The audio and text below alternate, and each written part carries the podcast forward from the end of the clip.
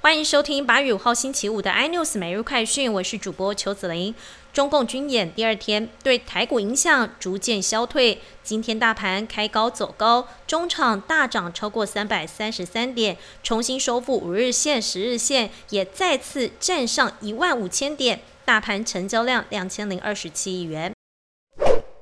解放军围台军演，让联电荣誉董事长曹行成开轰，说大陆的本质就是流氓，更决定豪撒三十亿台币捐助国防，要唤醒大家的国防认知。在大陆疯狂宣传军演的同时，大陆网友这两天热烈讨论的相关话题是台湾地图。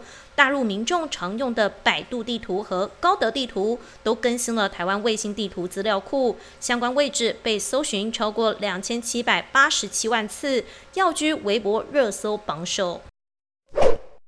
脸书母公司 Meta 对外宣布，有俄罗斯组织在街头花钱雇人到网络上发文，意图营造基层民众支持俄国入侵乌克兰的印象。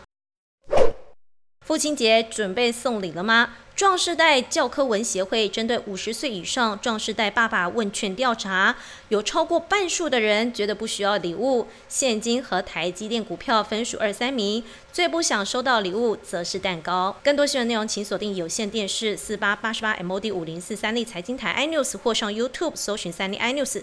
感谢台湾最大 Podcast 公司声浪技术支持。您也可以在 Google、Apple、Spotify、KK Bus 收听最新 iNews 每日快讯。